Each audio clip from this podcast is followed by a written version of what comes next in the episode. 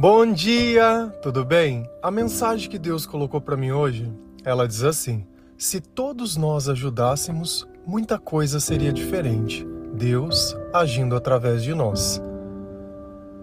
Senhor, tende misericórdia de nós. Perdoa, Pai, todos os nossos pecados. Livra-nos de todo o mal. Nos afasta de tudo aquilo que não vem de ti. Nós agradecemos, Senhor, por mais esse dia, pela palavra, pelo alimento, pela presença. Aceita, Senhor, essa nossa oração, esse nosso louvor, pois nós te amamos, bendizemos, adoramos. Somente tu é o nosso Deus e em ti confiamos. Quando nós começamos a ter uma vida cheia do Espírito Santo, quando nós começamos a ler a palavra de Deus todos os dias, buscar a Sua presença, ouvir louvores, quando nós começamos a pensar em Cristo e menos em nós mesmos, e começamos também a não nos preocupar com as coisas, mas confiar em Deus. E nós começamos a olhar também as outras pessoas à nossa volta. E também começamos a perceber que dentro de cada um existe uma tristeza muito grande, uma aflição e uma falta de conhecimento. E essa é a ajuda que nós devemos dar. É ajudar que outras pessoas consigam também se alimentar da palavra de Deus. A ajuda não é simplesmente a comida ou a roupa ou as coisas que a pessoa tem necessidade física. Essas coisas elas também são importantes. Mas todas essas coisas elas vão se consumir com o tempo e essa pessoa ela vai ter necessidade de novo. O que nós oferecemos é a oportunidade da vida dessas pessoas mudarem e elas não precisarem mais da ajuda de ninguém. Porque quando Deus é quem nos ajuda, a nossa vida ela muda e muda para melhor. Então aquela dependência que nós tínhamos sobre as pessoas, nós já não temos mais. Aquele medo, aquela preocupação e tudo aquilo que nós acostumávamos a viver dentro de nós já não existe mais. Só que só tem um ponto aqui. Para que isso seja uma verdade, eu preciso deixar que Deus ele use da minha vida para chegar através da vida de outras pessoas. Então a tristeza do outro passa a me incomodar, a miséria do outro passa a me incomodar. Sabe por quê? Porque isso incomoda ao Senhor que está dentro de nós. Toda mudança que nós temos não é porque nós mudamos, mas é porque Deus mudou o nosso olhar. Deus mudou a nossa capacidade de interpretar as coisas. Deus nos deu mais sabedoria. E quanto mais sabedoria eu tenho, menos eu sofro pelas escolhas de outras pessoas, menos eu questiono as coisas que acontecem à minha volta. Para mim, tanto faz, porque eu tenho o senso que essa vida é uma passagem. E quando Deus pede para mim amar ao próximo como a mim mesmo, Ele está pedindo para mim evangelize as outras pessoas, ajude elas também a encontrar o amor. Porque o amor não é um gesto, o amor é um espírito. Deus é o amor. Se a gente vai lá em Mateus 9, versículo 36 a 38, a palavra do Senhor ela diz assim: quando Jesus viu a multidão, ficou com muita pena daquela gente, porque eles estavam aflitos e abandonados, como ovelhas sem pastor. Então disse aos discípulos: A colheita é grande mesmo, mas os trabalhadores são poucos. Peçam ao dono da plantação que mande mais trabalhadores para fazerem a colheita. Vamos começar a entender um pouquinho do que Jesus está nos dizendo. Jesus estava passando por algum lugar e viu uma grande multidão. E vendo essas pessoas, ele ficou com muita pena deles. E qual era a razão que Jesus estava com pena? Porque aquelas pessoas estavam aflitas e estavam abandonadas. E qual foi a conclusão que ele chegou? Que aquelas pessoas estavam sem um pastor. Ponto. A nossa vida, sem Jesus sendo o nosso pastor, o Senhor é o meu pastor e nada me faltará. Então a vida de todas as pessoas, todas, todas, todas, sem Jesus, como elas vão ser? Dignas de pena e cheias de aflição. Então a gente acha que aquele estado de sofrimento é uma coisa normal e que eu preciso passar com essa aflição através dos meus próprios mecanismos. E é assim que a gente aprende a se divertir. Se alguém bater de um lado, a gente bate do outro. Se alguém xingar, a gente xinga mais. Quando a gente se sente ameaçado, a gente tenta humilhar as pessoas. Quando a verdade não me favorece, a gente mente. E o tempo inteiro a gente vai usando desses falsos artifícios. Você sabe por quê? Porque nós não temos um pastor. E ao invés de, de termos um pastor, o que, que a gente acredita? Que eu vou encontrar alguém homem, mulher, seja lá o que for, e essa pessoa, ela vai ser o meu pastor, ela vai dirigir a minha vida, ela vai governar a minha vida, vai fazer as minhas escolhas, e eu vou ter a minha família, vou ter a minha casa. Casa é o lugar. Lar é quando duas pessoas que creem no Senhor vivem em harmonia. A maior parte das pessoas tem uma casa, mas não tem um lar. E aí? O que, que acontece? Aflição, sentimento de abandono. Ah, abandonado? Sozinho? Ontem nós falamos sobre isso, sobre o sentimento de solidão e os mecanismos que nós usamos para tentar passar esse sentimento. Então Jesus ele olhou aquelas pessoas e entendeu que a falta de um pastor na vida delas era a própria desgraça da própria vida. E o que eu disse? Amar é evangelizar. Se eu evangelizo, eu ensino quem é o meu pastor. Eu ensino essas pessoas a terem uma comunhão com Deus. Na época da pandemia, ninguém podia frequentar a igreja. Fomos cerceados do nosso direito de liberdade. Muitos se sentiram perdidos e abandonados. Por quê? Porque eles eram dependentes da igreja. Ah, mas vai ver uma live. Ah, o que nós influenciamos ou o que nós ensinamos é que todas as pessoas dentro do seu quarto, dentro da sua casa, no ônibus, seja lá onde for, elas abram, abram as suas Bíblias e comecem a ler. O culto começa todo dia. É todo dia ter a palavra de Deus dentro da tua casa, dentro do teu coração, dentro dos teus pensamentos, e assim todos os dias você se capacita a amar o próximo porque quando alguém te fala alguma coisa ou te conta alguma coisa, você já tem sabedoria para interpretar os sentimentos dela, já conhece uma passagem de Deus para dizer: olha, olha o que o Senhor diz. Dá uma olhada por aqui, vê se isso daqui não faz sentido para você.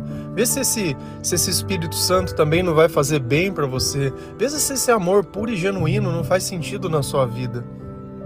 Então nós nos capacitamos a amar. E amar é entregar. Amar é justamente se importar com o sentimento das outras pessoas. E Jesus continua dizendo: Olha, dá uma olhada ali, discípulos, dá uma olhada aqui, meu povo, dá uma olhada aqui, meus irmãos. A colheita é grande mesmo, mas os trabalhadores são poucos. Que colheita que Jesus está dizendo? Porque para Deus, cada pessoa que nós evangelizamos é como se nós estivéssemos colhendo algo para Deus. Então Deus dizendo: olha, existem muitas coisas para que vocês possam colher, existem muitas coisas aí que vocês vão poder ganhar no céu alguma recompensa. Só que tem poucas pessoas querendo fazer isso. Naquela época eles só tinham os discípulos, eles não tinham mais ninguém. E você imagina se não fosse a atitude daquelas pessoas desde o começo de amando um ao outro, se reunindo um ao outro, de ir passando e anunciando a salvação através de Jesus Cristo, anunciando o arrependimento. Você imagina aquelas pessoas sem a Bíblia, como nós temos hoje, para conhecer a vontade de Deus e as palavras do Senhor, como era muito mais difícil. Quando eu comecei a me converter, eu só tinha o caminho que todos andavam, que era por dentro da igreja, por dentro da doutrinação. Mas como eu não acreditava em Deus, eu estava puro de doutrinação. Então, para mim, foi muito mais simples eu olhar a Bíblia, olhar para dentro da igreja e achar uma diferença. Falar, bom, tem alguma coisa de errado, porque o que eles falam dentro da igreja não está correto dentro da Bíblia. Em quem eu vou acreditar? Nos homens ou em Deus? Quando eu não acreditava em Deus, eu só acreditava nos homens. E os meus sentimentos, eles eram totalmente distorcidos, totalmente ruins, autodestrutivos. Mas quando eu li a palavra de Deus, aquilo me preenchia de uma forma que eu nunca tinha sentido em vida. Então eu falei, bom, eu acho que eu prefiro acreditar nesse livro que acreditar nas pessoas. E essa foi a razão de que eu comecei a colocar a Bíblia em primeiro lugar, a palavra de Deus em primeiro lugar. E é complicado, porque você não tem referência. Hoje vocês podem ouvir o devocional e pegar anos e anos de vida que eu fui desenvolvendo e entendendo o que Deus estava falando. Porque eu não fiz um curso de teologia, mas eu vi o que aplicado à minha vida e aplicado à vida de outras pessoas funcionava. E como eu sei que funcionava? Porque existia mudança e mudança para melhor. Essas pessoas elas paravam de buscar, porque tem gente que fica buscando Deus em tudo quanto é lugar. Vai na igreja católica, vai na evangélica, vai na adventista, vai no grupo de oração, faz intenção, faz corrente, trabalha não sei na onde e faz no seu o tempo inteiro. Cara, Jesus está dentro de você. Jesus ele se manifesta através da nossa fé. Então não tem necessidade de eu ficar perambulando por todos os lugares. Mesmo sem eu frequentar a igreja, eu tenho uma vida cheia do Espírito Santo. E a gente acredita em muita coisa que não tem sentido.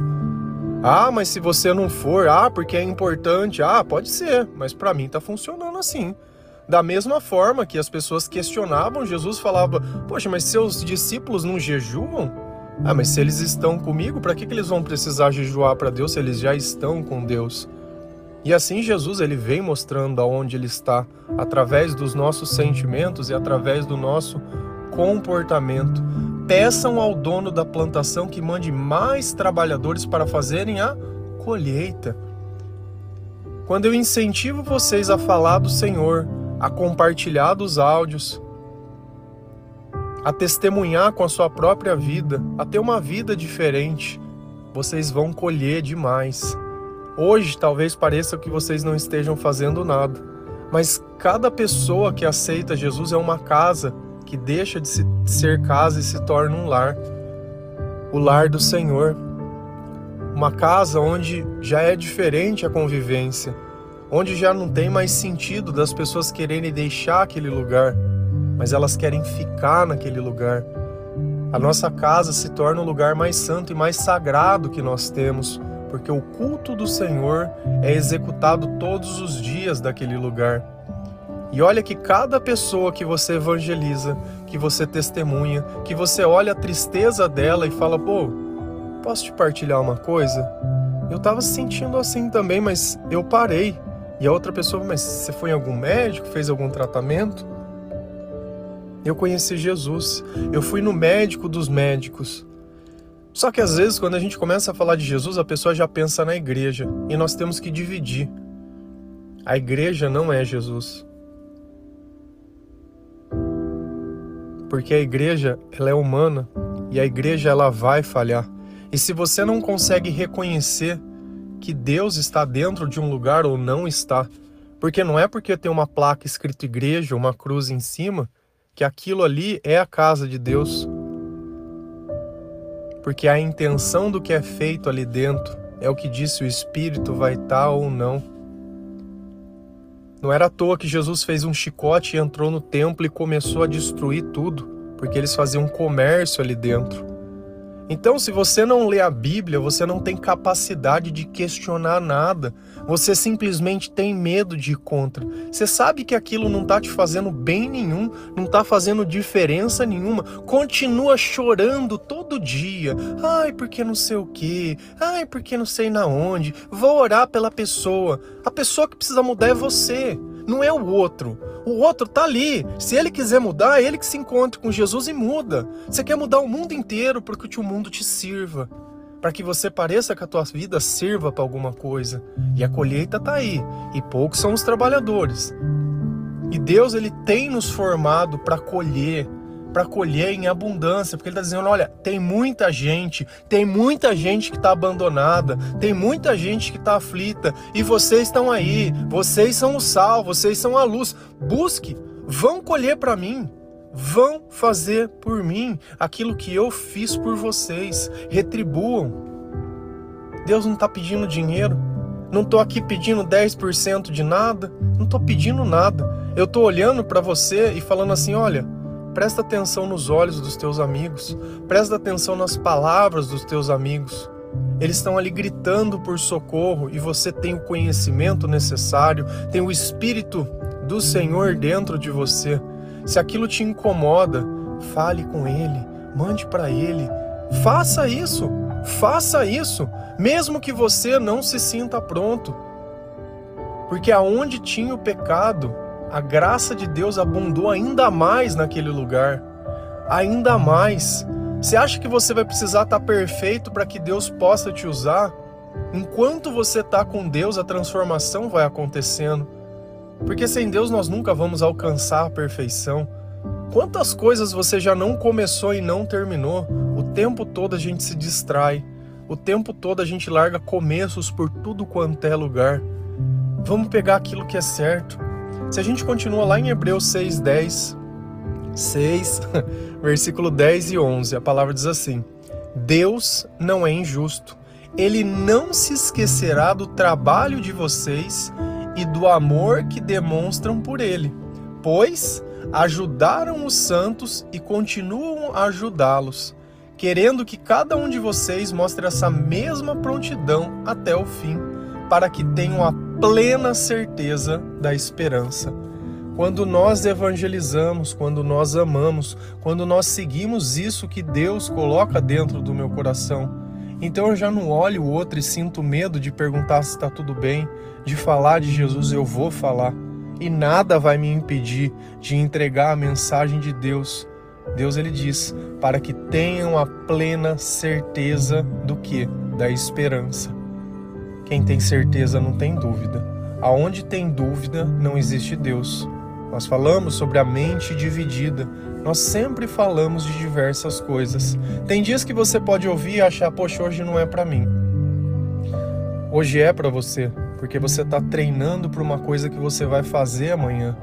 Você vai estar tá pronto e aí você vai lembrar, poxa, eu sei resolver isso, eu já ouvi sobre isso. Porque tem dias que eu falo sobre coisas que talvez não façam parte da sua vida. Talvez você nunca tenha cortado os pulsos. Talvez você nunca tenha se automutilado ou machucado. Talvez você não tenha um problema com droga, nem tenha experimentado, nem tenha fumado, mas nem tenha feito. Mas eu tenho certeza que você tem alguém muito próximo de você que faz isso. E você é a única pessoa que pode olhar ela e perceber a aflição que está dentro. Você olha as redes sociais, o que ela tem postado, que ela tem falado, os gritos que ela tem dado ali. E é só Jesus para resolver isso. Tem pessoas que acham que se o ex ou a ex, sei lá, ex, ex, a exa e o exo, eles voltassem, a vida seria diferente. Mas mesmo quando eles estavam lá, a vida já não era boa. Então, eles vão usar disso, de achar que o amor voltando, tudo voltaria bem. Não adianta. A nossa vida muda quando Jesus chega, quando nós somos a colheita de Deus, quando alguém vem e colhe em nós. Um dia eu fui colhido. E é por isso que hoje eu estou aqui ajudando a outras pessoas a poderem fazer o mesmo. Você imagina se cada um ajudasse? Se cada um ajudasse. Se a gente fizesse com a palavra de Deus o que a gente faz com meme na internet, com fofoca da internet, com política na internet. O mesmo amor, a mesma paixão, o mesmo interesse que muitos também têm por futebol, ou por algum esporte, ou por alguma música, ou por algum grupo, ou por qualquer tipo de coisa. Pode gostar das outras coisas? Pode, mas só das outras coisas? Não tem um espacinho para Deus, para a gente ajudar outras pessoas? Um espacinho? Deus não esquecerá do trabalho de vocês e do amor que demonstram por Ele. Como que a gente demonstra amor para Deus? pois ajudaram os santos e continuam a ajudá-los. Então, quando nós ajudamos as pessoas, nós estamos demonstrando amor por Deus, porque nós estamos obedecendo a Deus, nós estamos servindo a Deus. E às vezes você acha que servir a Deus é ter cargo na igreja, é ter burocracia, é ter responsabilidade. Tá além disso. Porque o dia que você não tiver mais o cargo vai ser o quê? Eu tinha um amigo que era pastor. Expulsaram ele da igreja, não faço ideia por quê. Hoje continua sendo pastor? Não, ele é pastor da igreja. Porque saiu da igreja, viveu no mundo. E a vida que nós pregamos é viver em Deus fora da igreja. Porque é quando o culto acaba que a demonstração do amor começa. E as pessoas acham que é o contrário, que é o glória a Deus dentro da igreja e é não sei o quê, e quando sai lá, vive a vida como quer. Queremos que cada um de vocês mostre essa mesma prontidão até o fim. Então é daqui para frente é todo dia.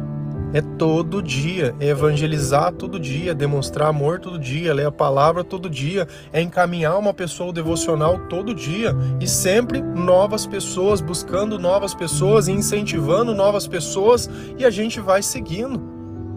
Tem um número do WhatsApp aí que você pode mandar qualquer dúvida, qualquer questionamento, pedir qualquer tipo de oração que a gente dá e não vai custar nada.